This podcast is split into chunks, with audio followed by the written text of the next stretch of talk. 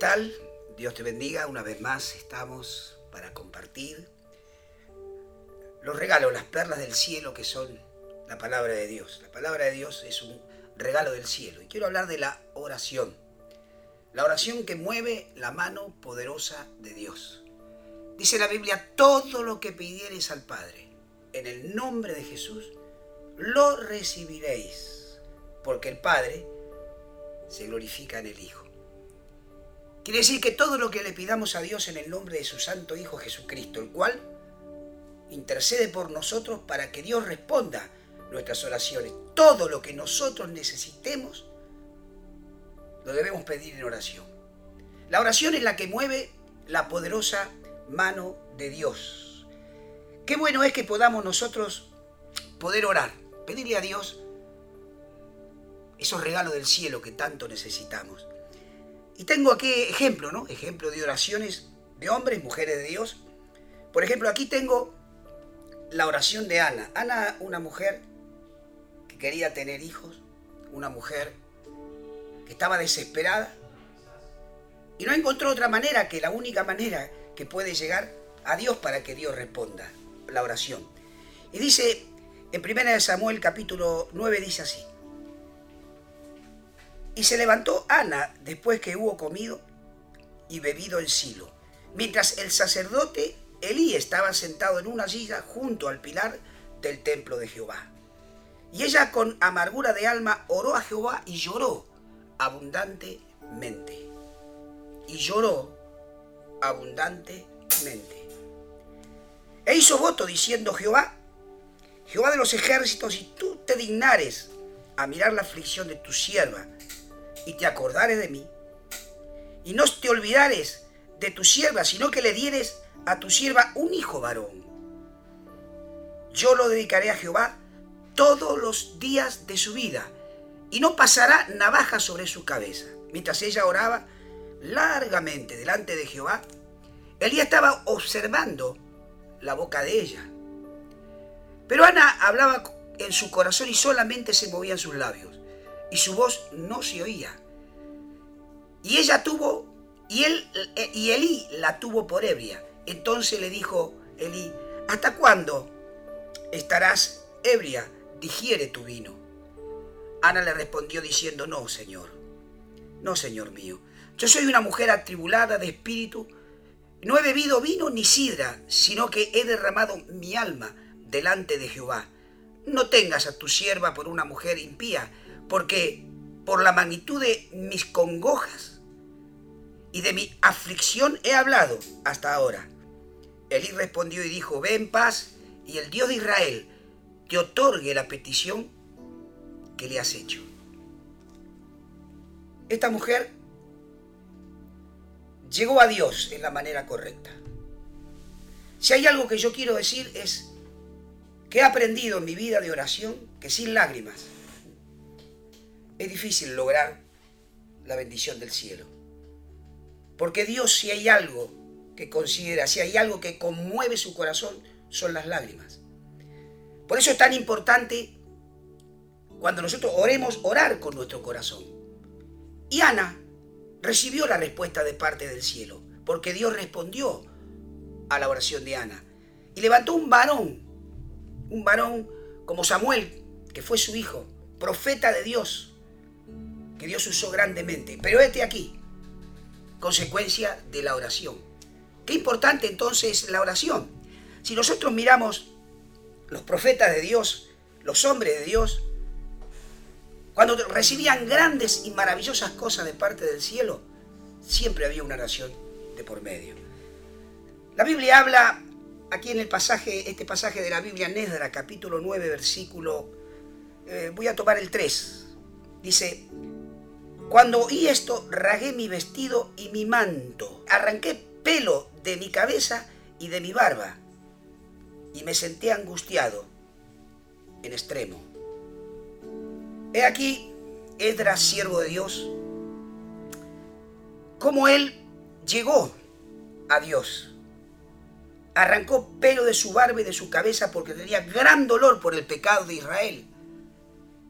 Y así estuvo orando y llorando y gimiendo En todos estos pasajes de la Biblia que continúan, podemos ver a Edras cada día derramando su alma. ¿Y cuál fue la respuesta? Dice en el verso 10 de Edras, mientras oraba Edras y hacía confesión llorando y postrándose delante de la casa de Dios, se juntó a él una muy grande multitud de Israel, hombres, mujeres y niños, y lloraba el pueblo amargamente.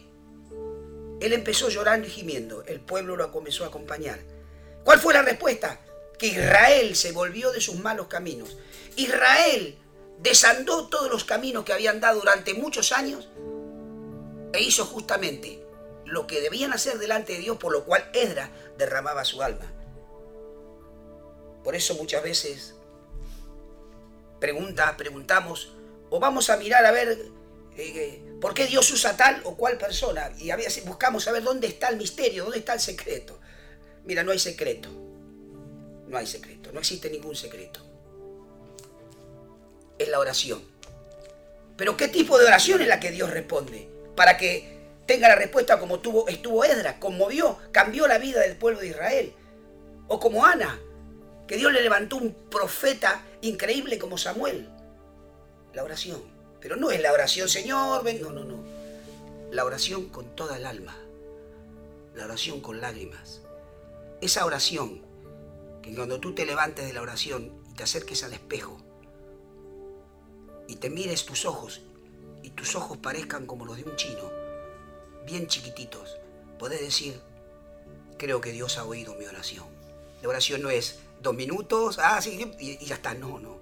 La oración es derramar el alma hasta que nuestra alma, hasta que nuestra alma sienta esa paz. Y seguramente van a pasar más de minutos, quizás horas, derramando alma delante de Dios. Y vemos como Ana y vemos como Edras tuvieron la respuesta de parte del cielo. Y si tú quieres saber cuál es el tipo de oración, busquemos al Maestro. ¿Cómo oraba Jesús? Jesús oraba y, dice, dice la Biblia en Hebreos capítulo 5 versículo 7, y Cristo en los días de su carne, ofreciendo ruegos y súplicas con gran clamor y lágrimas. Este aquí. Jesús también lloraba.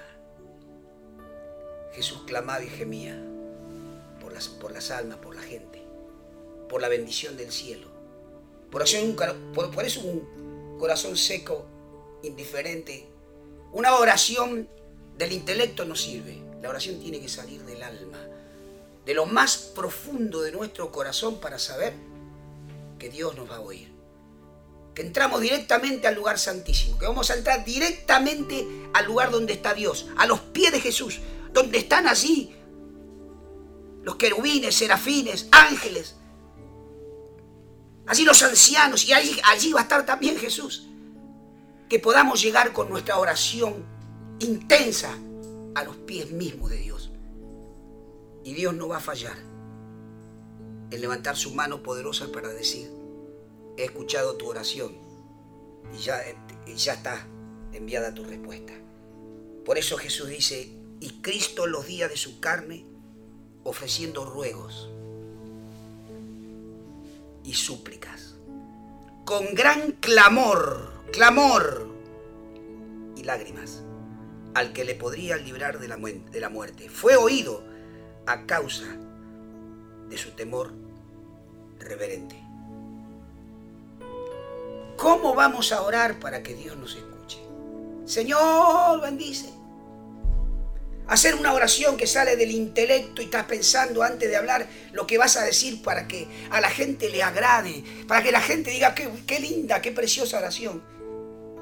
No es, esa la oración que Jesús va a escuchar.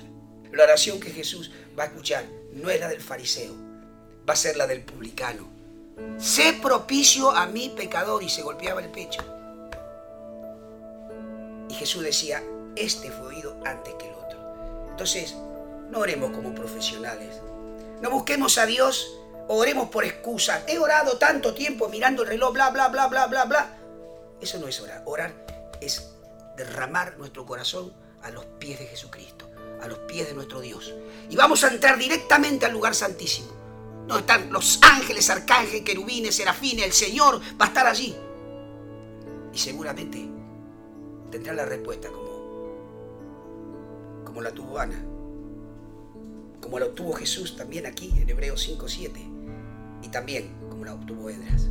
Quiera Dios que puedas orar, derramar tu alma. No importa el tiempo. A veces no es la cantidad de tiempo, es la intensidad la que hace la diferencia.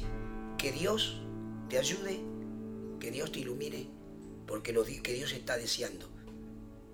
Tender su mano de bendición para salvar esta tierra. Esta tierra que está al borde del colapso. Que Dios te bendiga.